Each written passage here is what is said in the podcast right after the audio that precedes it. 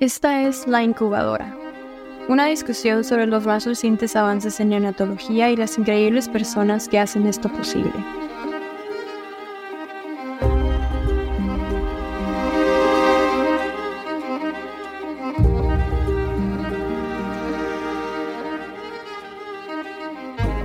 Soy la doctora María Flores Córdoba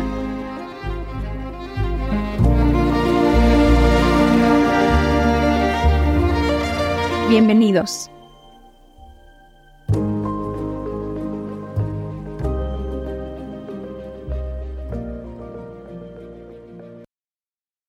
Ok, bienvenidos a la incubadora. Este es nuestro podcast dedicado a temas relevantes de neonatología.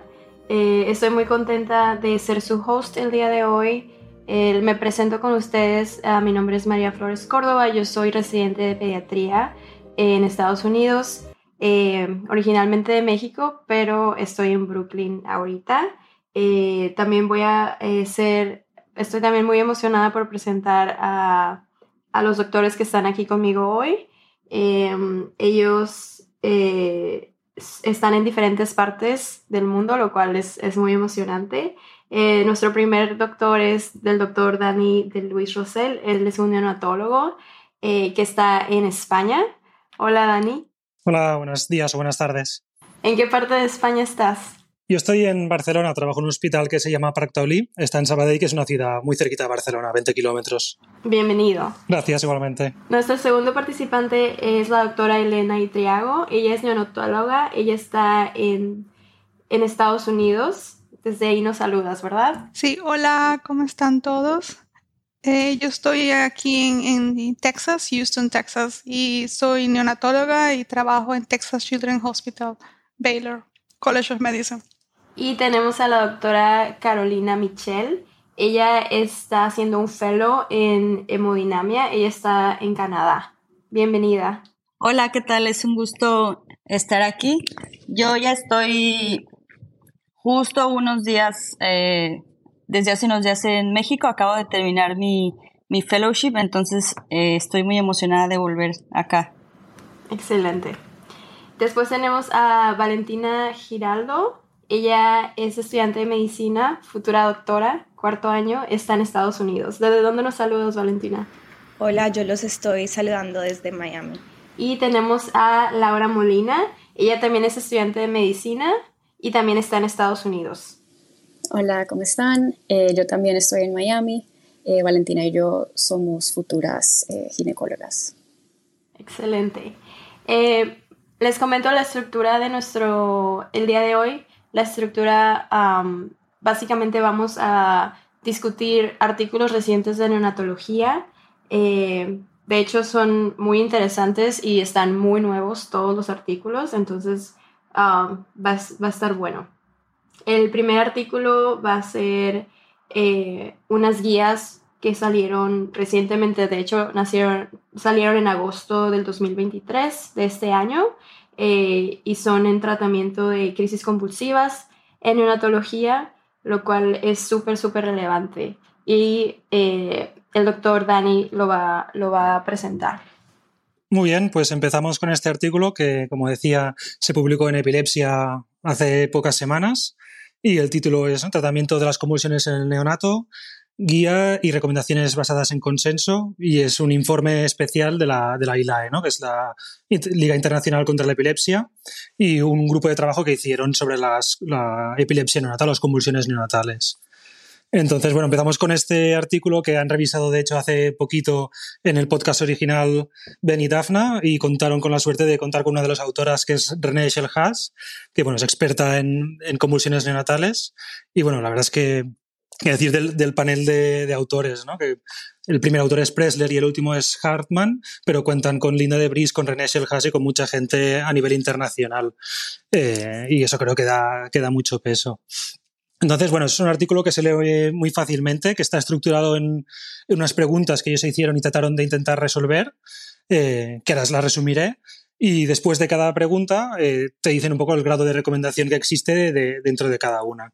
Entonces, si queréis, para empezar, os digo primero las preguntas y así nos situamos un poquito y luego vamos revisando cómo han hecho los métodos para hacer la revisión y cuáles son las conclusiones. Entonces, las seis preguntas que tendrían es la primera, ¿cuál es el tratamiento farmacológico de primera línea?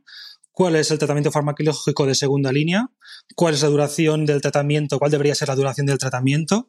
La cuarta pregunta que se intentaron resolver es el impacto de la hipotermia terapéutica en recién nacidos con encefalopatía hipóxico-isquémica que convulsionan. La quinta pregunta es el impacto del tratamiento de las convulsiones en el resultado neurológico a largo plazo.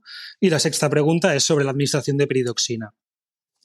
Entonces, un poco el contexto de estas guías era actualizar, porque las últimas recomendaciones que salen a nivel internacional son ya del 2011, que incluye artículos de, publicados hasta 2008, es decir, hace ya unos 15 años, ¿no? Y, bueno, por eso se hizo este grupo de trabajo que han sacado ya, creo que en 2020, unas guías sobre la clasificación de las convulsiones neonatales y han sacado varios artículos y el último es este reciente sobre sobre el tratamiento.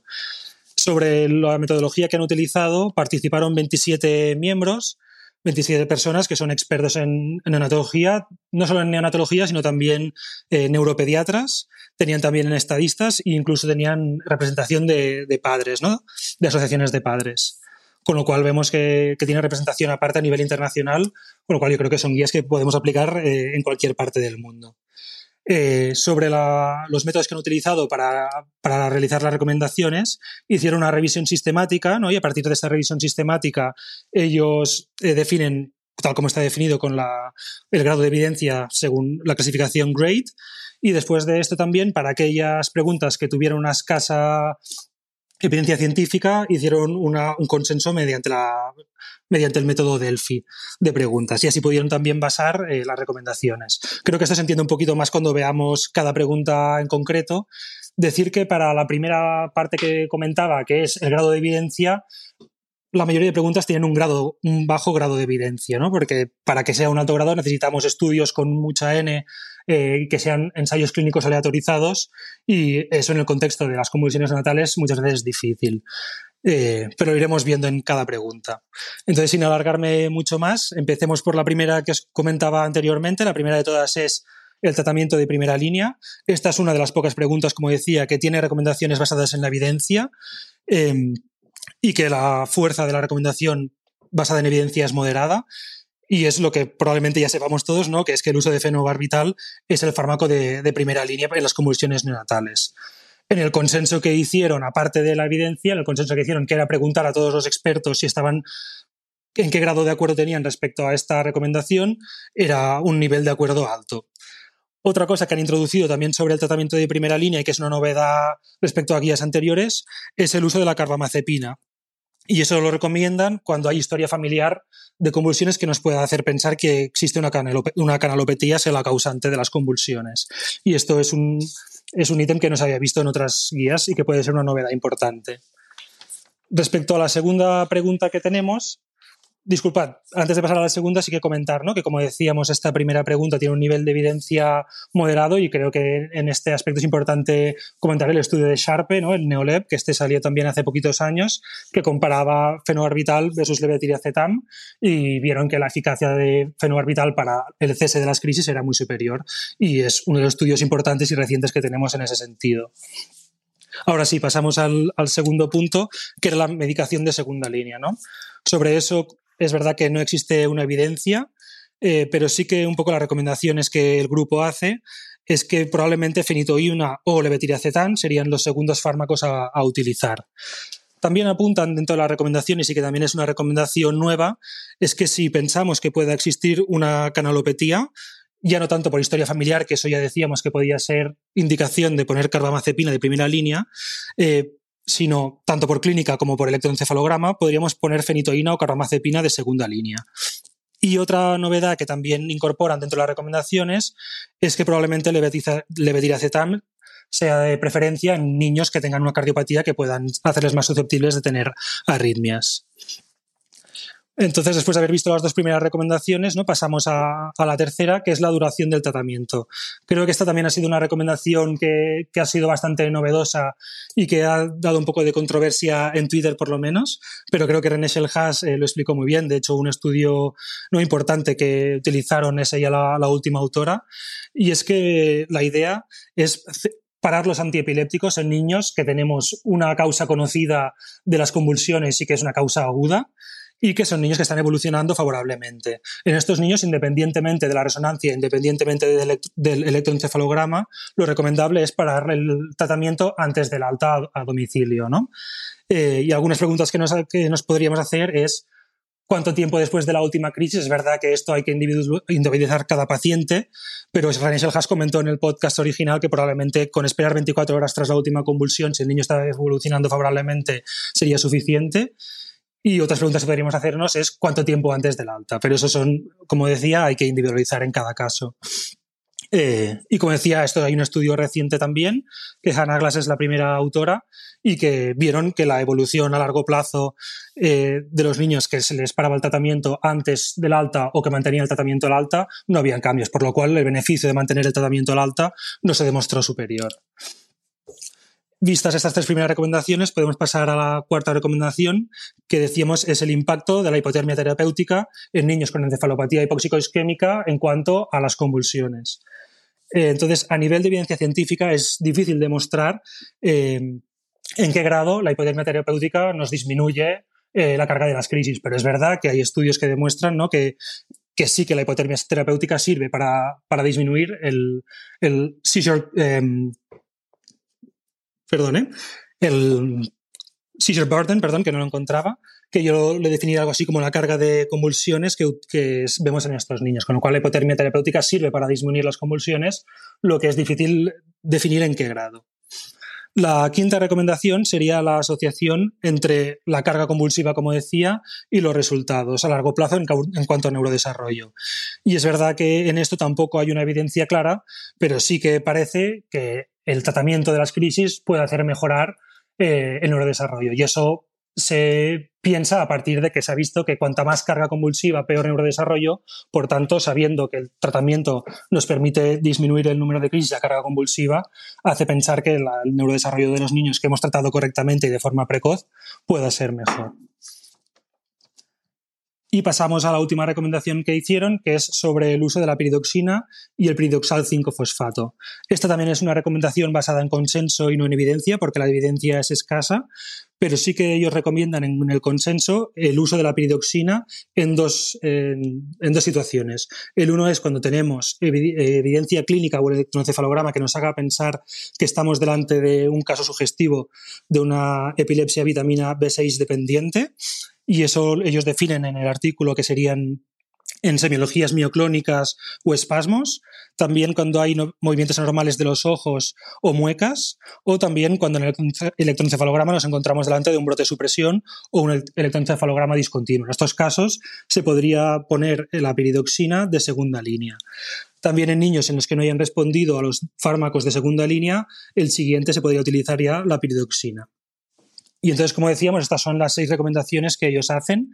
Después tienen dos puntos eh, añadidos que sobre, sobre la importancia de implementar guías de tratamiento de cada, de cada centro, ¿no? sabiendo las particularidades de cada centro, cómo guiarnos. Y es importante que cada centro tenga sus guías de tratamiento y sus algoritmos, sus protocolos. Y luego también la importancia de tener a las familias importadas, informadas, disculpad, sobre los outcomes de estos niños, sobre el tratamiento que vamos a utilizar, sobre los efectos adversos del tratamiento y cuáles son los resultados que esperamos, así como la teología en la que estamos pensando. Y bueno, como decía, esos son los puntos que, que, que se han tratado en este artículo. A mí me parece que, como decía, que es un artículo eh, muy práctico y también que a nivel de lectura se lee fácilmente porque cada recomendación tiene una cajita en color al inicio que te dice el grado de evidencia y el grado de, de consenso que han llegado y creo que, que puede ser útil a la práctica clínica, que es lo importante al final. Muchas gracias, Dani. Creo que efectivamente es súper, súper práctico. Em, crisis convulsivas neonatales son muy difíciles, em, no solo de tratar, pero creo que de diagnosticar también son bastante complejas. Eh, y en pediatría es súper importante y también es diferente creo que pediatría es más el eh, levetiracetam o qué para qué usamos acá, eh, pero en neonatología es, es muy importante tener claras estas líneas de tratamiento.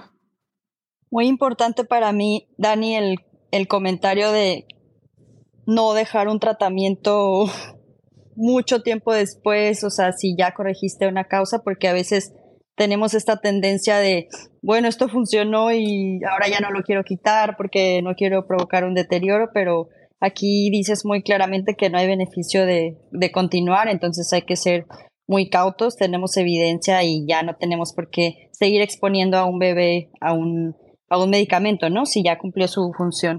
Correcto, sí, totalmente de acuerdo. De acuerdo. De hecho, Shellhas en el podcast comentaba ¿no? que fenobarbital es un fármaco que nos suele gustar poco a los neonatólogos y sabemos que ha descrito efectos adversos a largo plazo en neurodesarrollo, pero Shellhas comentaba que esto sobre todo se ha descrito con, eh, con uso prolongado de fenobarbital, que probablemente en usos cortos eh, el impacto en neurodesarrollo sea menor y que es el fármaco más efectivo, como decíamos, para parar las crisis, con lo cual no hay que tener miedo en utilizarlo ni tampoco en pararlo si el niño evoluciona favorablemente. Yo creo que estas guías son muy, muy importantes eh, para el manejo clínico, especialmente bueno, nosotros que manejamos estos pacientes. Eh, importante lo de las, las, las, convulsiones de canalopatías, porque son muy difíciles de controlar. Entonces, siempre pensar en carbamazepina y como todos estamos hablando, darle alta. Yo les doy de altas a bebés prematuros todo el tiempo y siempre hay como no sé si es miedo o esa parte como que, bueno, si está funcionando, le puedo dar de alta a este niño con este medicamento, pero acuérdate, no todo medicamento es como llamamos safe, entonces está bien y es bueno que hayan agregado esto. Y siempre recordar a la piridoxina que, que siempre en caso de que no podamos controlar las convulsiones, tener eso como ese recurso. Muy buena eh, publicación y muy buena explicación, Dani. Muchas gracias por los comentarios. Perfecto. Eh, entonces vamos a pasar al segundo artículo que vamos a revisar hoy. Eh, APGAR. APGAR Score. Eh, algo que vemos todos los días, utilizamos todos los días neonatología, súper importante, nos da muchas, muchas pistas acerca de ese periodo relacionado al nacimiento y este artículo es de agosto, um, no es de septiembre, el 6 de septiembre de 2023, entonces también está fresco y va a ser presentado por la doctora Elena. Yo escogí este artículo porque es una pregunta que tanto yo me hago personalmente, tuve bajos Apgar score este bebé, ¿qué va a pasar con el bebé a largo plazo? Y es una pregunta que me hacen mucho los padres. Eh, aquí en Estados Unidos los papás pueden leer los, eh, los récords médicos eh, y los, los, estudiantes de medicina, la, la, gente de obstetricia, entonces me parece como que una excelente publicación.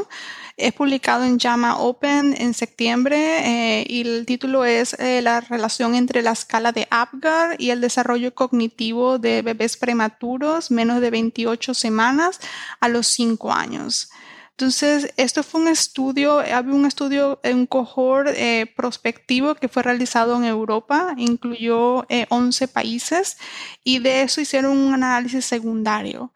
Eh, ellos explican al inicio un poco de la historia de la escala de Apgar. Sabemos que lo utilizamos mundialmente, yo lo utilizo todos los días cuando trabajo y todos los bebés reciben al minuto 1 o al minuto 5 y si el minuto 5 es menos de 7, para nosotros tenemos que recibir minuto 10 o minuto 15 o 20, dependiendo cómo vaya la resucitación del bebé. Eh, fue creado en los años 1950 por Virginia Apgar y era una anestesióloga. Importante es que este, este, esta escala fue creada para bebés a términos y era para estandarizar la evaluación de estos bebés en el primer y quinto minuto de vida. No estaba, no está creada para evaluar bebés prematuros, pero igual lo seguimos haciendo en bebés prematuros. En bebés a términos eh, se ha demostrado en muchos estudios que la escala de Apgar a los 5 y 10 minutos está, está asociado con complicaciones en el desarrollo cognitivo y aumentar de la mortalidad, pero en bebés prematuros no está estudiado. Eh, este estudio em, el objetivo fue investigar la asociación entre la escala de Apgar y el desarrollo cognitivo en bebés prematuros con una edad gestacional de menos de 28 semanas. Y como expliqué, es un, es un, análisis secundario de un estudio prospectivo en Europa, incluyó 11 países y estos bebés nacieron entre el 2011 al 2012 y tuvieron su desarrollo cognitivo, su evaluación en el 2023, es reciente. Y la, evaluación cognitiva eh, no, no fue como los aquí los estudios en Estados Unidos que todos hacen el Bailey Score. Ellos hicieron un estudio más de coeficiente de inteligencia y el desarrollo del lenguaje y la resolución de los problemas utilizando el cuestionario del ASQ, eh, donde los papás responden cómo, hacen, cómo van estos niños en la casa, no tanto como hacen el día de la evaluación. Entonces, de los resultados, inicialmente eh, incluyeron en el, en el estudio 4.395 eh, bebés, que es bastante la, la, la muestra de los cuales 2.522 sobrevivieron. O sea, tenemos un 50% de bebés que fallecieron. Y de es, todos esos 2.500 bebés, nada más eh, pudieron seguir a los 5 años 996. Y eso es común en estudios de desarrollo cognitivo que pierdes muchos pacientes porque es difícil mantenerle eh, que vayan todos a evaluarse a los, a los 5 años. Interesante es que ah, bueno, a mí me pareció muy interesante fue que no hubo una diferencia entre los valores bajos de la escala de Apgar y el desarrollo cognitivo. Y ellos, eh, eh, ellos cuando hicieron los análisis estadísticos, lo ajustaron por, valor, por variables que ya nosotros conocemos que afectan el desarrollo cognitivo en, niños, como por ejemplo factores sociodemográficos, eh, ser inmigrantes. Em, el diagnóstico de broncopulmonaria y eh, displasia, eh, también el diagnóstico de enterocolitis necrotizante, que ya es conocido que para niños prematuros va a tener peor eh, desarrollo cognitivo. como expliqué, no hubo ninguna diferencia cuando compararon los Apgar entre 0 a 9, no hubo diferencia. Entonces, ¿por qué, ¿por qué no encontraron diferencia? Y me gustó mucho la discusión porque ellos explican varias hipótesis por qué no encontraron ninguna asociación. Primero es que el 50% de sus pacientes fallecieron. Entonces, la forma en como yo interpreto esto es que los bebés más enfermos, los bebés que tenían más problemas mm, eh, y basando en experiencia, bebés con, por ejemplo, sangrado intraventricular o bebés que tenían sepsis fallecieron. Entonces, eso hace que haya como una, eh, un bias o una inclinación en tus resultados porque los bebés más sanos fueron los que sobrevivieron y fueron los que fueron evaluados a los cinco años. Y la otra importante es la, variabilidad entre, médicos y eh, enfermeras en la interpretación del AVGAR, porque es una, es una escala subjetiva, especialmente el color, el tono, y también importante es que la escala de AVGAR no fue diseñada para bebés prematuros, porque si tengo un bebé de 24 semanas que estoy eh, está recibiendo em, eh, ventilación mecánica, no puedo evaluarlo igual a un bebé a término 39 semanas. Entonces, es, y escogí esto porque un residente me acaba de hacer esa pregunta y todo el mundo me hace esa pregunta y pienso de que es muy útil y es utilizado globalmente. Exacto. ¿Crees que va, va a cambiar cómo hablas con los papás cuando ellos te preguntan? Sí, excelente pregunta. Sí, sí va a cambiar y nosotros siempre hablamos mucho, bueno, con los papás explicándole de que aunque tuviste un Apgar, eh, escala de Apgar muy baja, no quiere decir de que tu bebé vaya a tener problemas de desarrollo. Hay muchos factores. Eh, aplico mucho la frase tomamos un día al día, o sea, eh, que el todo el proceso de, especialmente los primeros 30 días en la terapia neonatal, son días difíciles y tomar día a día, pero sí va a cambiar. Sí, em, sí, creo que es también muy importante algo que puedes aplicar.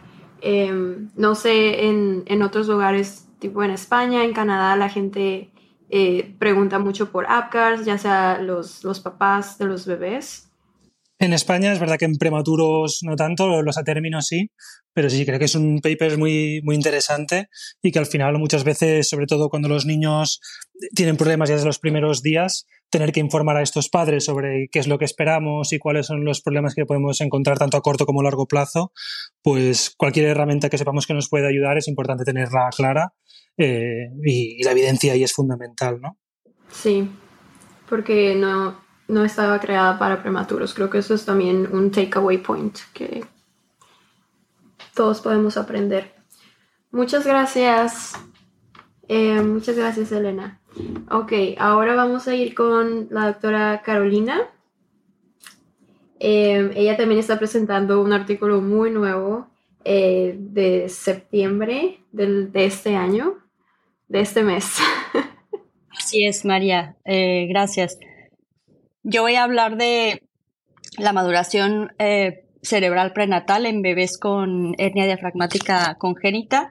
Este estudio es del grupo de, de Filadelfia, del CHOP, que tiene gran experiencia con, con hernia diafragmática y yo creo que es como la, la punta de línea, ¿no? O sea, como que todo, tienen una gran población, entonces todo lo que ellos van publicando ayuda a todos los hospitales que tienen tal vez una población eh, más chiquita, dos, tres casos al año, a guiarnos en, en tratamiento. Pero en este caso es para hablar yo creo que estamos hoy muy enfocados en, en el cerebro, porque también eso es para hablar de, de maduración cerebral, este, un poco de, de mm, no de neurodesarrollo, pero sí eh, ciertas implicaciones de hernia diafragmática con esto.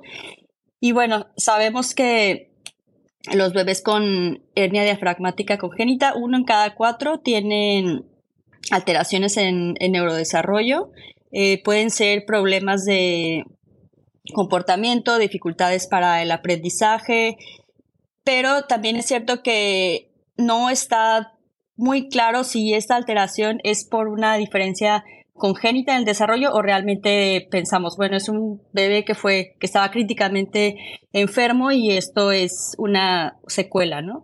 Entonces, en este estudio lo que hicieron es em, revisar las, eh, las resonancias magnéticas fetales y después postnatales en este, en este grupo de, de bebés. Em, por comentar algo que también hacen una, una pequeña mención aquí, es que y es lo mismo para los bebés con, con cardiopatía congénita, ¿no? Tienen una, una maduración eh, alterada o hasta cierto punto retrasada eh, que les da mayor riesgo de, de daño a sustancia blanca y pues es súper importante porque estos bebés eh, significa que ya vienen con, cierto, con cierta vulnerabilidad en el cerebro y todavía al nacimiento van a estar eh, críticamente enfermos, entonces eh, es muy importante estar al tanto de, eso, ¿no? Y bueno, en este estudio lo que quisieron es caracterizar la maduración eh, fetal con un puntaje que ahorita voy a, voy a detallar muy poco, pero lo voy a mencionar. Este, y también mencionar algunas características clínicas para ver qué tanto se puede atribuir em, a otras cosas, ¿no? O sea, el las alteraciones en, en, el desarrollo. Y bueno, previamente se ha, se, en el contexto de que previamente se ha visto que los bebés tienen eh, alteraciones en la circulación per se, porque bueno, podemos ver eh, o sabemos que puede haber un, hígado herniado, con este complemento del ductus venoso, pero bueno, este estudio este, vino a, a, proveer más información a, este, a todo este contexto. Y bueno, solo para explicar un poquito lo que es el score que ellos utilizaron, se llama este, es Total, Total Score, eh, TMS, que se ha utilizado también, por ejemplo, para, para comparar en cardiopatía congénita o en general la maduración de los bebés, ¿no? Y tiene seis dominios, muy importante porque nosotros podemos ver como en nuestra práctica los ultrasonidos transfontanelares en, de los prematuros y sabemos lo que es como que una falta de maduración. Entonces aquí, por ejemplo, se ve el grado de, de qué tantos sulcos tiene no sé cuál es la palabra correcta, sulcación, alguien me corregirá eso, este, pero bueno, ¿qué tantos eh, sulcos hay en la corteza frontal y occipital? ¿Qué tantos surcos hay en la corteza insular? Eh, la, visualización de matriz germinal, el grado de mielinización y eh, la presencia y profundidad del, del sulcus temporal. Temporal inferior y temporal superior. Entonces, haciendo como que un puntaje de todas estas características de madurez, se, determina como cierta edad gestacional o se puede establecer también dismadurez. Eh, lo, que, lo que hicieron también es ver variables clínicas, eh, información demográfica, materna eh, y también el, muy conocido este ratio de, de la eh, cabeza, pulmón cabeza eh, observado sobre esperado. Y bueno, como marcadores de, severidad fue si el, hígado estaba intratorácico o este ratio de, eh, pulmón cerebro observado sobre esperado era menor de 25%. También postnatal, este, postnatalmente em, vieron el crecimiento tanto perdón, tanto fetal como eh, postnatal en circunferencia, eh, circunferencia de, cráneo y diámetro biparietal. Y como mencioné antes, vieron características maternas del, flujo, eh, el flujo fetal. Em, por ejemplo, el, flujo, el flujo del ductus venoso en el, en el ultrasonido prenatal previo para evaluar este, la, fisiología de esta circulación. Y muy importante también revisaron las placentas. En este centro, todas las placentas, este, justo es como una, em, un centro de hernia diafragmática y todas estas placentas van a, eh, se examinan. Entonces, eso da información súper importante. Y bueno, eh, este estudio fue desde el 2014 al 2020, entonces es súper importante porque es un estudio eh, largo y al final tenemos una muestra no tan grande para, o sea, que eh, se aprecia lo difícil que es hacer un estudio como de esta, con este detalle, ¿no? Tener una neuroimagen prenatal, este, porque al final tenemos eh, solo 49 bebés em, de 48 eh, fetos, o sea, uno tuvo dos, y después, este, postnatalmente las imágenes de 41. Entonces, eh, para que un centro tenga em, tal cantidad, o sea, podemos ver que toma muchísimo tiempo. Y bueno, los, los hallazgos son muy interesantes porque sí se ve una diferencia en la maduración en los bebés con hernia diafragmática congénita que empieza a partir de la semana 27. O sea, antes de la semana 27 no hubo diferencia con los controles, lo que nos da como tal vez alguna, como algún pensamiento sobre el timing, ¿no? En qué momento empieza esta alteración en la circulación a tener un efecto en la, em, en la, en la madurez, en la madurez cerebral. En general en esta, en esta corte mm, las mamás estaban sanas.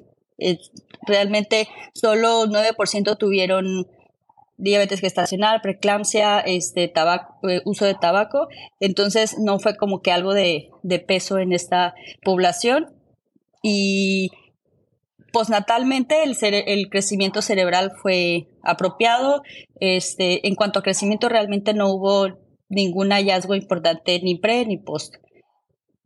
Importante es que este, para tomar en cuenta esto, es la mayoría de las pacientes em, se encontró que, tenían alteraciones en, en, el cordón umbilical. Eh, encontraron como que una, una gran proporción de, trombos eh, vasculares fetales también. Y una característica importante que mencionan eh, fue el, un cordón umbilical como hipercoiled que puede este, provocar eh, como alteraciones en el flujo porque tiende a comprimirse más y a, y a provocar estos, estos trombos. Entonces es súper importante tener en mente que desde esta desde la alteración del flujo placentario está alterada en estos eh, bebés. Y algo también muy, muy pues peculiar fue que encontraron estadísticamente significativo un, un efecto protector de, de una placenta grande para la edad gestacional. Que esto en la población normal se ha encontrado más bien como, como dañino, ¿no? Entonces, esto es muy importante por encontrar un factor eh, protector y habrá que ver este por qué o cómo se produce esto. Será como que un, un mecanismo de, de, compensación a las alteraciones de flujo.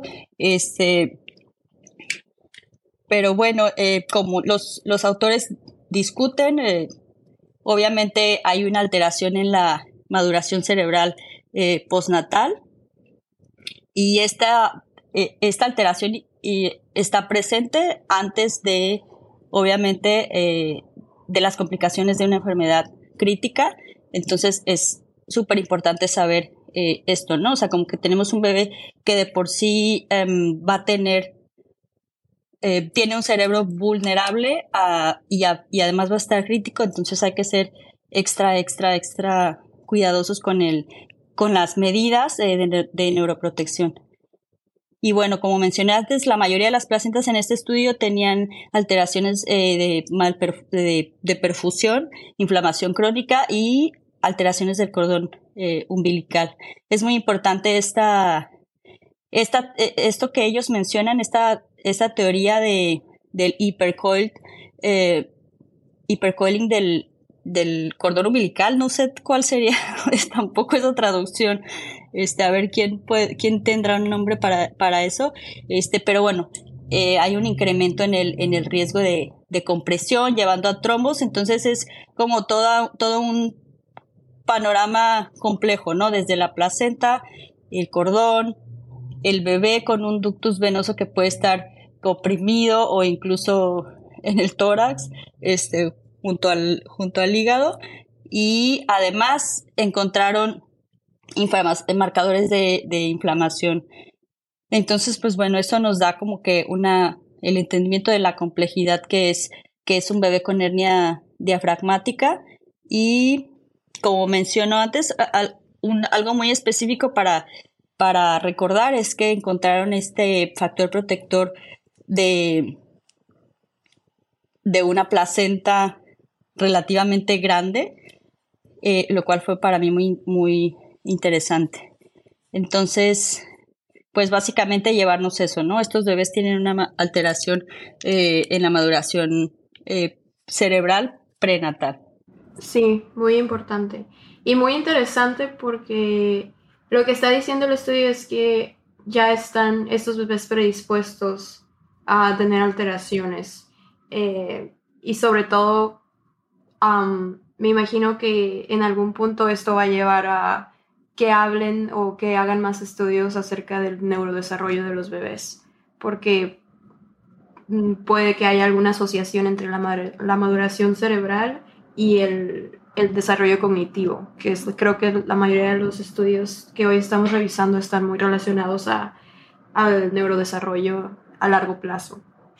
Totalmente, y a mí se me hace súper importante que lo que nos puede ayudar a saber que un bebé tiene ya alteración cerebral fetal en, en enfermedades como cardiopatía congénita fue y, hernia diafragmática congénita es vamos a neuromonitorizar a estos bebés y lo que yo vi por ejemplo en, en el Children's de Montreal es colocar NIRS en esta en esta población, ¿no? Que habitualmente este, el neuromonitoreo se, se deja reservado a veces a los bebés con, con asfixia o hipotermia y es como la población que nos viene a la mente para, este, para hacer neuromonitoreo, pero esta población es una nueva que, o relativamente nueva, que puedes decir, bueno, hay que monitorizar a estos bebés, puede ser con NIRS o con, en, en otros casos, amplitud integrada, pero cómo podemos limitar este, esta vulnerabilidad, ¿no? O este daño al, cerebro. Wow, sí, qué interesante. Eh, bueno, yo no soy neonatóloga, entonces no sé qué es um, NIRS o el tipo de monitoreo que usas, pero si alguien puede explicar un poquito más para las personas que no están tan familiarizadas con estos términos. Ok, el, el NIRS eh, son iniciales para eh, espectroscopía cercana al infrarrojo. Es básicamente como una, un sensor, funciona como un sensor tipo el de oximetría pulso que conocemos, pero con, obviamente con diferente este, mecanismo de, es el mismo mecanismo de lectura, pero lee un diferente espectro. Y lo que nos va a dar es como una saturación cerebral. O sea, es como eh, tisular. Entonces es como decir, hay tanto oxígeno en el cerebro después de, después de su consumo, ¿no? Es como decir, eh, ya se extrajo el, oxígeno de, de, este tejido porque se utiliza en, puede ser en, somático se llama para otros órganos o hay estudios en músculo, en muchísimos, en cualquier superficie básicamente se puede poner, pero el estudio nos da una, o sea, como información indirecta sobre perfusión cerebral, consumo, este, entonces cuando el NIR se empieza a disminuir, existen como ciertos valores que se, que se conocen como peligrosos o hay algunas guías ya, ya elaboradas para eso, nos puede decir algo está pasando en este momento en la, en la saturación cerebral, o sea, como para, como clínicos, fijarnos, ¿no? Como qué está pasando. Eh, hay, hay hipocarbia bajo la presión arterial o, cosas que estén haciendo una, eh, que estén cambiando la hemodinamia, ¿no? En este momento. No sé qué, qué opina Elena. Sí, y, nosotros utilizamos NIRS en todo paciente con, con, malformación cardíaca congénita y también con eh, hernia diafragmática. Y lo que más importante no es solamente un valor, es, es cómo va el promedio en las 24 12 horas. El, normalmente un bebé debería extraer el 30% del oxígeno, entonces cuando tú ves que tus valores de NIR son entre 60 y empiezan a ir bajando 50, quiere decir de que tienes que aumentar la capacidad de, de, de, dar oxígeno al bebé, entonces hay diferentes estrategias que, que se pueden utilizar, pero es muy útil utilizarlo cuando estás con los pacientes porque te puede dar como una predicción de qué tienes que hacer con ellos. Gracias por la explicación. y en España también usamos este tipo de monitoreo para bebés con, con cualquier tipo de malformación cardíaca congénita y también hernia diafragmática congénita. Dani. Sí, correcto. Igual que decían las compañeras, sí que es una herramienta que se utiliza y que, y que es útil a la práctica.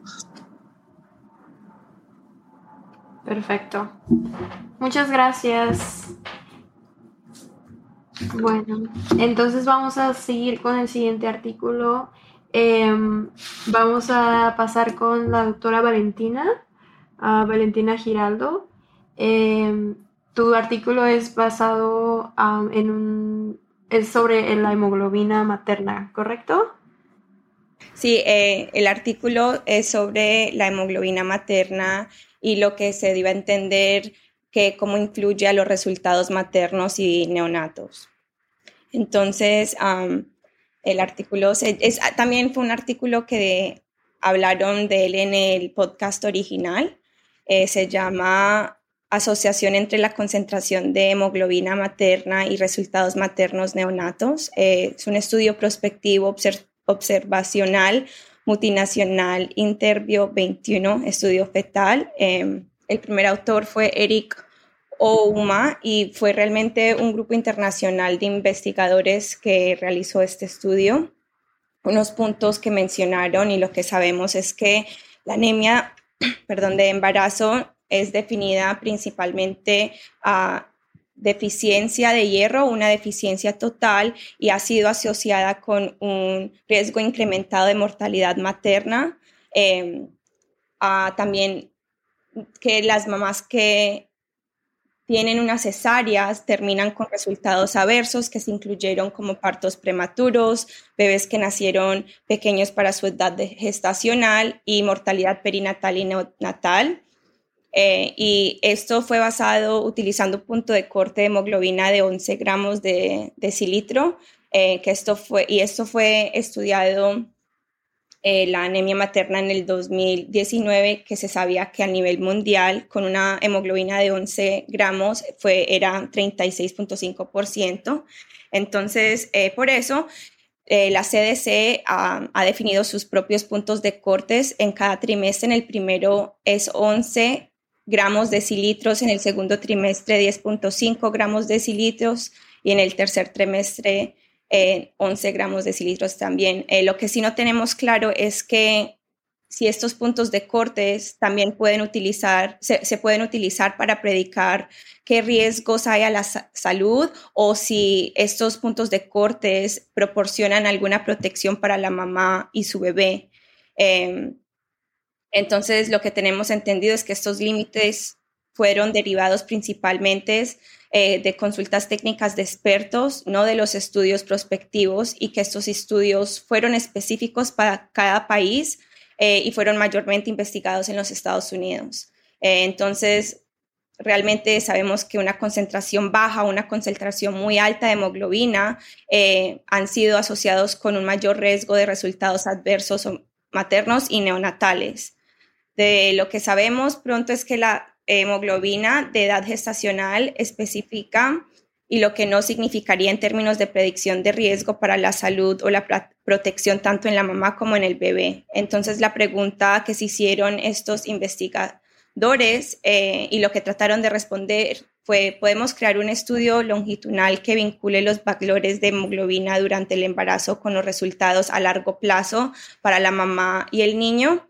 Eh, y entonces este estudio es un estudio observacional prospectivo que se hizo durante el 2000, en febrero del 2012 hasta el eh, noviembre del 2019 y incluyó seis ciudades alrededor del mundo. Eh, los países que fueron incluidos fueron Brasil, Kenia, Pakistán, Sudáfrica, Inglaterra y incluyeron a 2.069 mujeres embarazadas.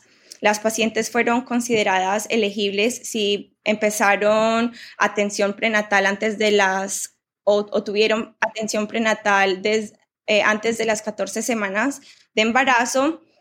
Eh, y esto fue determinado por una ecografía independiente de su perfil de riesgo de embarazo para poder entender el resultado adverso materno o neonatal.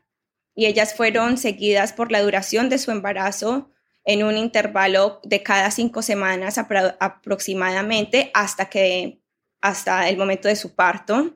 Eh, todas las mamás que fueron incluidas deberían de haber tenido 18 años al menos eh, y tenían que tener un índice de masa corporal inferior al 35 y tuvieron que tener una concepción natural, o sea, no incluyó a mamás que buscaron asistencia reproductiva para quedar en embarazo.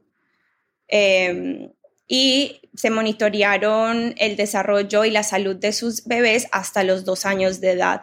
Em, para obtener la hemoglobina de la mamá, eso se hizo aparte de muestras venosas y miraron varios resultados como tanto en la mamá y en los bebés. Entonces, los resultados maternos consistió de hipertensión inducida por el embarazo, que fue definida como una presión arterial 140 sobre 90 o más de 140 sobre 90 sin proteinuria, o sea, en, proteína en el embarazo. Em, el periodo, como hemos mencionado, el, el periodo de reclutamiento de las pacientes terminó en el 2019, entonces realmente las pudieron seguir, em, les pudieron hacer seguimiento bastante tiempo y recogieron bastantes medidas de la mamá durante eh, este tiempo. y también miraron em, la diabetes estacional, que fue definida como cualquier grado de intolerancia a la glucosa con el inicio del primer reconocimiento durante el embarazo. Y miraron rupturas de membranas prematuras. En cuanto a los neonatos, analizaron el parto prematuro y examinaron el síndrome de dificultad respiratoria, que fue definido como las características clínicas con una radiografía de tórax anormal y que requirieron oxígeno a las seis horas desde hasta las seis horas de vida y la necesidad continuaba de asistencia respiratoria o terapia con surfante. em, en los primeros días de vida y miraron el estado de crecimiento, si eran grandes para la edad gestacional o si fueron pequeños para su edad gestacional. Y como mencioné, esto fue basado sobre un estudio que incluyó a 2.069 mujeres que tenían al menos una concentración de hemoglobina, medida entre las semanas 14 del embarazo hasta las semanas 40 de, eh, de gestación. Y aproximadamente 2.000 mujeres aportaron 4.600 medidas de hemoglobina, con una mediana de 3 medidas de hemoglobina por la mujer. La mediana de edad gestacional en, en el momento de parto fue 39 semanas y la mediana del número de mediciones de hemoglobina fue de 3, con una mediana de valor de hemoglobina de 12 gramos por decilitro. Em, entonces, los resultados fueron muy interesantes porque el riesgo de parto prematuro y el síndrome de dificultad respiratoria aguda aumentó más del 50% en mamás que tenían mujeres que tuvieron concentraciones de hemoglobina de 8 con una eh, hemoglobina de 5, el riesgo fue aproximadamente dos veces mayor para las concentraciones de hemoglobina de 7 y para el parto prematuro en comparación con una hemoglobina estándar de, oso, de 11. Perdón.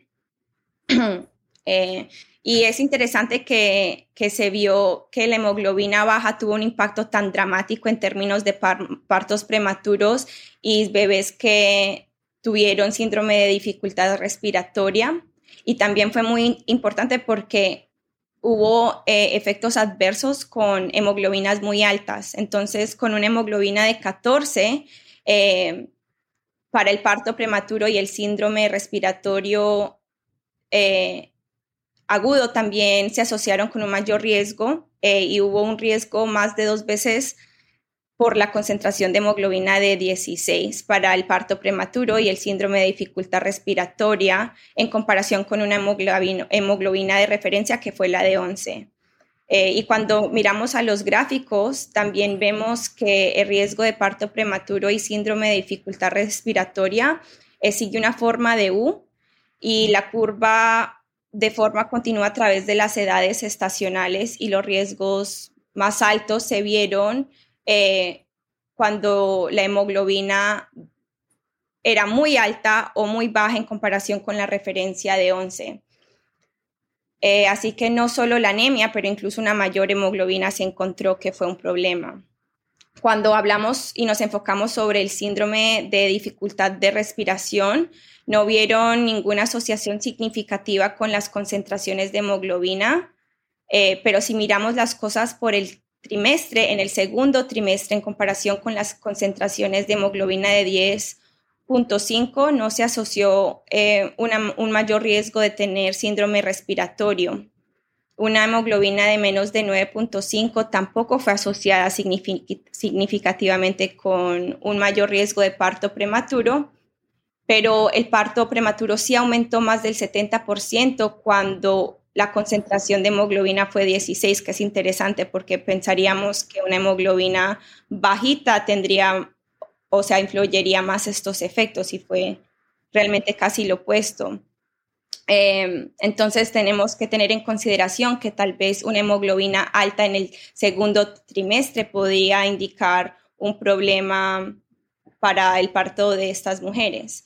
Em, en el tercer trimestre, el riesgo de parto prematuro y de síndrome de respiración eh, aumentó más del 65% eh, cuando las concentraciones fueron de 8 y hubo un momento de más del doble para el parto prematuro y el síndrome de dificultad respiratoria cuando las concentraciones de hemoglobina fueron 7.5, cuando se compararon con la hemoglobina de de referencia. Entonces son resultados realmente interesantes porque hubo un 50% más de riesgo en, muchos casos y cuando nos enfocamos en los resultados maternos hubo un 50% más de riesgo de hipertensión inducida por el embarazo para concentraciones de hemoglobina superiores a las de 16. Eh, y el riesgo fue más de doble para una concentración de hemoglobina superior a la de 17. Entonces, un cambio de gramo afectó mucho los resultados.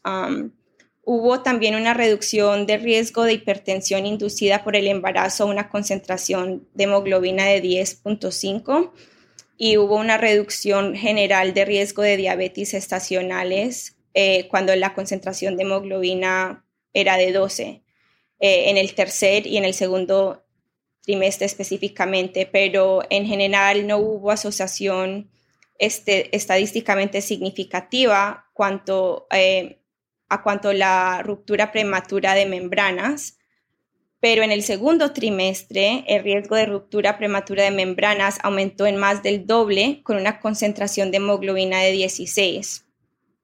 Em, que es interesante que cuando ajustamos o, tomamos en cuenta cuando se dio suplemento de hierro, vieron que no se encontró ninguna diferencia en los resultados. Entonces, así que resumen del estudio, porque fue bastante información, fue que eh, a medida longitud, a largo plazo, eh, describieron que hay un patrón de asociación entre la concentración de hemoglobina materna en el embarazo y los resultados adversos para la salud materna y neonatal, y eso incluye eh, extremos, o sea, hemoglobinas muy altas o hemoglobinas muy bajitas. Eh, y eso nos hace preguntar, deberíamos de considerar si si deberíamos de dar recomendaciones diferentes durante cada trimestre o si eh, solamente deberíamos de fijarnos en un rango. Eh, entonces, por lo que nos informan los datos sobre la base de los diferentes trimestres, es algo que tenemos que, que realmente eh, considerar. Em, y eso a mí me pareció muy interesante. Muchas gracias, Valentina. Creo que hiciste una muy, un muy buen resumen porque es un artículo muy con muchos muchas tablas, eh, muchos gráficos em, y muchos rangos, ¿no? Porque todavía no, no está, los, los, rangos que están definidos por la CDC, por la Organización Mundial de la Salud, eh, tal vez van a ser revisados después de, de este metaanálisis o fue una revisión sistemática. Sí, fue una revisión sistemática. También lo que quería, a lo que dijiste, me, eso también me puso a pensar a mí que si tal vez esto llevará a como que este estudio fue hecho en varios de en varias ciudades de varios países, si la CDC consideraría que tal vez al nivel mundial deberíamos de tener puntos like definidos, porque parece que en este momento depende de, cómo de, de cómo se determina en cada país. Exacto. Y me parece interesante que de todos los países ninguno es Estados Unidos.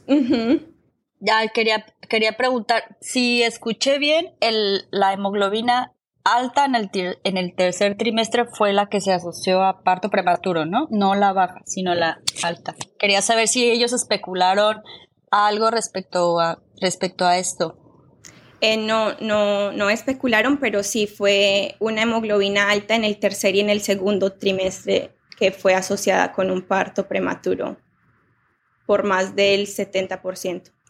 Eso es muy interesante porque no sé, yo me pongo a pensar si hay alguna como alguna situación de como de, de hipoperfusión placentaria y esto sea como un mecanismo compensatorio, ¿no? O sea, como que mayor producción de hemoglobina por, por la mamá. Por eso quería saber cómo la, la especulación de los autores, pero sí es muy interesante. Sí, creo que el takeaway point sería que la hemoglobina, el número es mayor de 16, ¿verdad? Mayor de 16, la hemoglobina materna está relacionado con parto prematuro, que es menor de 30 semanas, y también síndrome de dificultad respiratoria aguda. Creo que eso es lo más importante para, pues, para los resultados o el seguimiento del, bebé. Um, en neonatología, los, los que están practicando ya como neonatólogos, ¿qué tanto, en qué contexto ustedes em, se interesan más en la hemoglobina materna? Yo de hecho iba a comentar que había sido un estudio muy novedoso para mí. Es verdad que aquí en España, por lo menos, ¿no? las embarazadas, el manejo de las embarazadas se, realiza por parte de las obstetras, pero nosotros como neonatólogos, ¿no? Pues siempre controlamos y vigilamos una vez que ha nacido el recién nacido, pues ¿no? Pues si hay diabetes gestacional, si hay hipertensión materna, las ecografías del embarazo, serologías, ¿no? una serie de ítems, pero la verdad es que yo nunca me había planteado, pese a saber ¿no? que el, el riesgo de la anemia materna, pero que la hemoglobina alta también pueda suponer tal nivel de riesgo para el recién nacido, nivel de prematuridad y de diste respiratorio, me ha parecido sorprendente. Sí, yo concuerdo con Dani, como que habitualmente es diabetes gestacional, hipertensión y tal vez anemia, pero nunca pensar como, no sé si, yo creo que no alcanza a ser policitemia como tal, pero una hemoglobina alta en la mamá como que nos, nos prenda una bandera roja, o sea, como que no es, no es lo habitual. Me parece muy interesante porque siempre estamos preocupados por anemia en las mamás, porque para la adquisición de hierro en el bebé, pero nunca habíamos, o sea, nunca había leído un estudio de que indica de que los valores elevados de hemoglobina están asociados con partos prematuros. Eh, sería se hubiera sido interesante si los autores hubieran dado una, una posible explicación. Puede ser la perfusión de la placenta, como Carolina mencionaba, o, o no, no, realmente no, no, no sé por qué. Esperemos que tal vez más estudios vienen que, expliquen un poco más de la, razón por la cual. Eh, pero la asociación está ahí. Entonces sí, es muy interesante. Y ahora tenemos a Laura con el Magenta Trial. Y esto también, sulfato de magnesio, es una droga súper común, súper utilizada. Eh, y también los efectos en el bebé muy, muy conocidos. Sí, tal cual. Eh, bueno, este artículo eh, se, publicó hace más, más, o menos un mes. Se titula El magnesio prenatal intravenoso en las 30 a 34 semanas de gestación y resultados de neurodesarrollo. Y esto fue publicado en JAMA por la doctora Carolyn Crowther en Nueva Zelanda, en la Universidad de Auckland y, fue un estudio bastante grande que se hizo a través de varios años, que ahorita eh, entro en más detalle, eh, y ella obviamente no fue la única autora, pero es la autora principal. Entonces, eh, en este estudio, un poquito de, información de fondo, es que básicamente los neonatos prematuros que sobreviven en comparación con los que llegan a término tienen mayor riesgo de parálisis cerebral Em, y esto es una condición que eh, lastimosamente no tiene cura, así que lo importante es prevenir. Y eh, el uso prenatal del sulfato de magnesio em, en las personas en riesgo de un embarazo pretérmino em, aumenta la probabilidad de que su bebé sobreviva sin parálisis cerebral. Eh, es un medicamento que se usa para la neuroprotección y que es bien conocido en el campo pero eh, a nivel global eh, se, habla y en este artículo y, pues también estoy de acuerdo que no hay como un, hay un poquito de discordia o no hay como un acuerdo a la edad gestacional óptima para recomendar el uso de sulfato de magnesio. hay muchas preguntas por responder todavía. Entonces la pregunta es que, que se hicieron estos, estos autores era ver si el sulfato de magnesio por vena en personas embarazadas en riesgo de parto entre las 30 a 34 semanas de gestación si esto disminuye el riesgo de muerte o parálisis cerebral en, eh, los niños eh, a los dos años. Entonces, em, el diseño de este estudio fue eh, un ensayo controlado aleatorizado y también fue em, double blinded, creo que es ciego, em, y lo hicieron en 24 hospitales en Australia y Nueva Zelanda entre enero del 2012 y el abril del 2018. Y entonces, em, eh, bastantes criterios de inclusión eh, incluyeron a personas embarazadas con parto previsto entre las 30 a 34 semanas. Eh, también tenía que ser embarazo único o también de gemelos, un parto planeado o esperado dentro de las próximas 24 horas.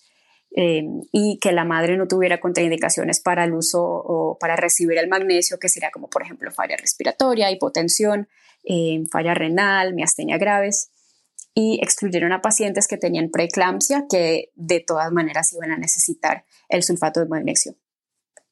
Entonces, de, las que eh, los participantes eh, resultaron en 1.433 personas que se, hicieron, se hizo la aleatorización. Esto fue mediante un servicio telefónico.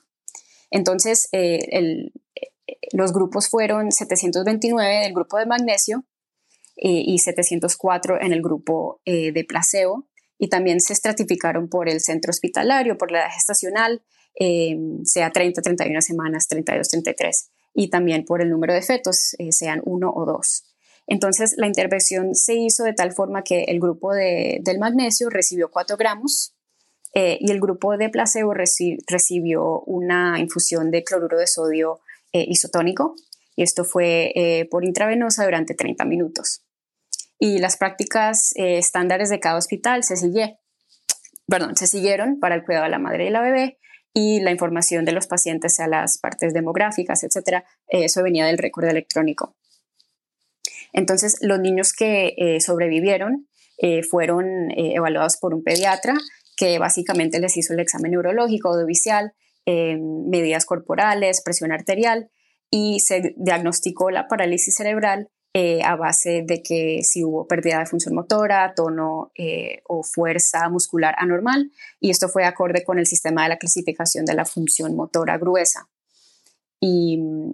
También se usó una evaluación em, como psicológica, eh, cognitiva, motora, también del lenguaje, usando la tercera edición de las escalas Bailey, em, lo más cerca a la edad de dos años. Y también a los cuidadores del niño, sean los padres, les dieron cuestionarios sobre la salud, que eh, sería sobre el uso de los servicios de salud desde su nacimiento, o sea, qué tanto estaban yendo a buscar ayuda eh, de salud y también el comportamiento de los niños. Y ellos eh, tuvieron resultado primario, básicamente sea la muerte, definido como mortinato o la muerte del neonato antes de que se diera el alta del hospital o la muerte después de dar el alta, pero antes de los dos años de edad corregida, o eh, parálisis, el diagnóstico de parálisis cerebral eh, usando la, eh, la, criteria que se usa para, para diagnosticar. Así que muerte o parálisis cerebral fueron los resultados primarios que estaban buscando y para los resultados secundarios habían 36, que eran bastantes, pero básicamente estaban evaluando la salud de la persona embarazada, del neonato y ya el niño. Estos incluían cosas como, por ejemplo, eh, síndrome de dificultad respiratoria, hemorragia eh, intraventricular grave, eh, enterocolitis necrotizante y bastantes otras diagnósticos. Y también bastantes para, para, la mamá y para los dos años de edad. entonces, ellos tienen una gráfica en el artículo que es importante ver cómo cómo va el seguimiento de, los, eh, de las que participaron, eh, porque eh, siempre hubo bastante, bastante drop-off, como dicen aquí, que básicamente las que empezaron no, no fueron las que terminaron. De las 729 embarazadas, de ahí surgieron 858 bebés y estos estuvieron en el grupo del magnesio y de las 704 en el grupo de placebo, de ahí fueron 821 bebés. La edad media de estas mujeres fue de 30,6 años y 1.660 em, niños eh, fueron em, elegibles para hacerle el seguimiento al segundo año. Entonces, eh, para el resultado primario de muerte o parálisis cerebral, em, el 3.3% del grupo que recibió el magnesio eh, y también fue del 2, eh, perdón, el 2,7% del grupo que recibió el placebo. Así que no fue significativo. Y a los dos años eh, se vieron 12 muertes en el grupo de magnesio y 7 en el grupo de placebo, que tampoco fue significativo. Y para los resultados secundarios, no encontraron ninguna diferencia entre los grupos eh, por muerte, discapacidad neurológica, eh, también sensorial. Eh, la tasa de parálisis cerebral en los niños de 30 hasta los 32 semanas fue de 3,3% en el grupo de magnesio y 5,2% en el grupo de placebo. Y a las 32 a 34 semanas fue en el grupo de magnesio a 3,4% y en el grupo de placebo fue de 0,8%. Em, algo interesante que encontraron fue que el síndrome de dificultad respiratoria neonatal fue menos visto en el grupo de magnesio eh, versus los que recibieron el placebo. 34 eh, en contra 41% y esto sí fue significativo. Eh, otra cosa que encontraron con menos frecuencia en el grupo de magnesio fue la tasa de enfermedad pulmonar crónica. Y estos niños que fueron, que recibieron el magnesio también eh, tenían puntuaciones de comportamiento desfavorables comparados a los niños del grupo placebo. Y en cuanto a las mujeres, en las, eh, las, personas embarazadas no encontraron complicaciones cardiorrespiratorias severas que se asociaron con la infusión del magnesio, pero algunas eh, reacciones adversas como normalmente como calores y boca seca y todo eso. Em, y otras, otros datos importantes aquí también, menos personas del grupo de magnesio recibieron una cesárea, aunque no hubo diferencia entre las indicaciones eh, entre los grupos, y la tasa de hemorragia posparto grave fue mayor en las que recibieron eh, magnesio, eh, pero tasa de hemorragia posparto normal no, no hubo diferencia. Así que básicamente no se observó un aumento de la supervivencia ni una reducción de las tasas de parálisis cerebral, cerebral em, al administrar sulfato de magnesio a personas embarazadas em, a 30, 34 semanas de gestación. Entonces, em, es, eh, no, no concuerda con otros estudios que, que, han visto que hay un beneficio del magnesio intravenoso para los niños nacidos a edades estacionales aún más tempranas que las que vieron en este estudio. Y estos mismos autores discuten que no, no entienden por qué no hubo efecto en este rango, pero pues ellos empiezan a especular, ¿no? Que de pronto el mecanismo de daño cerebral, cerebral es diferente en el bebé extremadamente prematuro a los que em, evaluaron en este estudio y de pronto hay otros de los cuales em, no, se, no se han eh, visto. Em, obviamente se sabe que también la dosis que usaron era eh, de 4 gramos solamente una vez y no usaron una dosis eh, de mantenimiento continua que normalmente eh, aquí creo que el protocolo es de dar 4 gramos una vez y luego un gramo por hora, ¿verdad? Entonces no refleja exactamente la práctica de cómo se hace en este país y sería importante ver si eso cambiaría un poquito el resultado de este estudio. Eh, y otra cosa que ellos también hablan de aquí en la discusión es que de pronto, como ellos esperaban que la frecuencia de muerte o de parálisis cerebral eh, iba a ser mucho más alta de la que vieron, entonces de pronto no tuvieron suficiente poder estadístico para, eh, para poder resaltar diferencias importantes, pequeñas pero importantes, y de pronto eso también afecta un poquito el resultado que se vio. Eh, sí les tengo algunas preguntas para ustedes porque pues con estos resultados sí quisiera saber si esto les eh, cambia el manejo, si les causa más preguntas que respuestas. Bueno, de lo que quiero nada más confirmar lo que yo entendí de tu explicación. Em, lo explicaste muy bien, de hecho, muchas gracias. Eh, sabemos que el sulfato de magnesio administrado antes de las 30 semanas de gestación es protector para, para el bebé y para el neurodesarrollo y eh, protege de daño cerebral, ¿correcto? Pero lo que estudiaron fue de las 30 a las 34 semanas eh, y fue una muy buena población, creo que el sample size fue bastante bien y que fue doble ciego también. Um, se ve como un muy buen trial que hicieron. Eh, no encontraron diferencia y no saben exactamente por qué. Em, lo que a mí se me ocurre es, o lo que yo puedo pensar es que el daño cerebral, como el injury o el insult, tal vez ya es antes de las 30 semanas y de 30 a 34 semanas tal vez ese window o esa ventana ya, ya pasó. Pero, pero sí, es muy interesante. Sí, también que los, la, la tasa de, de muerte o parálisis cerebral que vieron fue menor que la que esperaban, ¿no?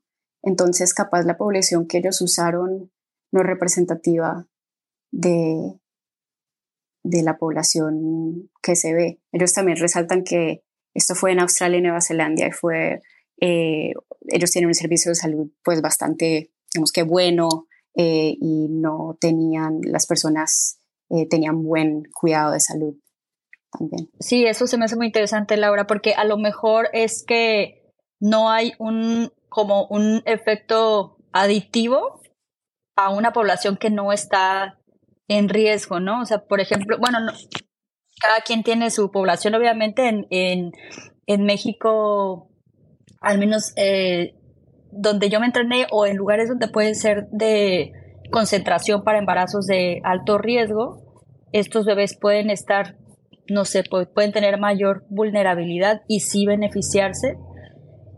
Eh, pues sí, es cuestión como que de especular si esto que lo que, como lo dijiste, o sea, si esto se debe a la población realmente o a que el mecanismo de, de lesión cambia, ¿no? Eh, con, a, a, mayor edad gestacional también. Muy interesante estudio, en mi opinión también, ¿no? Para limitar este, pero digo, yo creo que antes de implementar habría que hacer un estudio como en poblaciones más, más vulnerables tal vez. No sé, ¿qué opinan los demás? Sí, muy de acuerdo con lo que comentaron. De hecho, aquí a finales de, de, agosto también hay un estudio publicado en Anales de Pediatría, que es la revista de la Asociación Española de Pediatría, eh, de un hospital Gregorio Marañón en Madrid, que también analizaron la incidencia de parálisis cerebral después de empezar sulfato de magnesio en menores de 32 semanas. Y en el grupo previo a la implementación del sulfato de magnesio, respecto al después de haberlo implementado, no observaron diferencias en la parálisis cerebral. Eh, que aquí hablamos de 32 semanas, ¿no? Y el estudio presentado habla de las 30 a las 34. Pero como resultado secundario también observaron que en los prematuros más pequeños, de entre 26 a 28 semanas, sí que disminuye la mortalidad y, y la enterocolitis, con lo cual yo creo que un poco la dificultad es saber eh, dónde, ¿no? el cutoff de en qué semanas realmente mejora los resultados y en cuáles no. Es muy buen estudio. Eh, nosotros, para nosotros tener eh, lo que se llama sangrado eh, periventricular o enterocolitis necrotizante más de 30 semanas, como menos del 5%, lo que me hace pensar, uno, eh, magnesio no es una droga que puede tener riesgos a la mamá, como eh, problemas de, de, tensión arterial, eh, es difícil recibirlo porque tiene que la mamá quedarse casi que en la cama, no puede comer, o sea, hay muchas cosas que le afectan a la mamá y a los bebés también, porque a veces cuando tenemos que resucitar bebés expuestos a magnesio, van a, tienen problemas de dificultad para respirar y necesitan recibir lo que llamamos la, el, el PPV eh, o ten, algunos hasta tienen que ser intubados porque no tienen arresto de respiración. Es muy interesante. Eh, me pongo a pensar que quizás es que los bebés están más maduros su cerebro y por eso tienen menor riesgo a sangrado. Pero es un estudio muy interesante y como Carolina y Dani dicen, eh, yo creo que cada hospital, dependiendo de su población, tienen que ajustar estos, estas guías porque no podemos generalizar el cuidado en Nueva Zelanda como el cuidado que reciben muchas mamás aquí en Houston. Entonces, eh, sería como que creo que cada institución va a tener que eh, individualizarlo. Um, sí, muchísimas gracias a todos. Eh, esperemos que eh, la gente haya aprendido o haya eh, disfrutado escuchar estos artículos. Muchas gracias por, por toda su, su contribución. Eh, y nos vemos en el próximo episodio. Gracias por escuchar. Si desea escuchar más episodios, puede encontrarnos en la mayoría de aplicaciones de podcast. También puede comunicarse con nosotros en Twitter, arroba NikiPodcast, o por correo electrónico nikipodcast arroba gmail.com. Este podcast es por educación y no es consejo médico.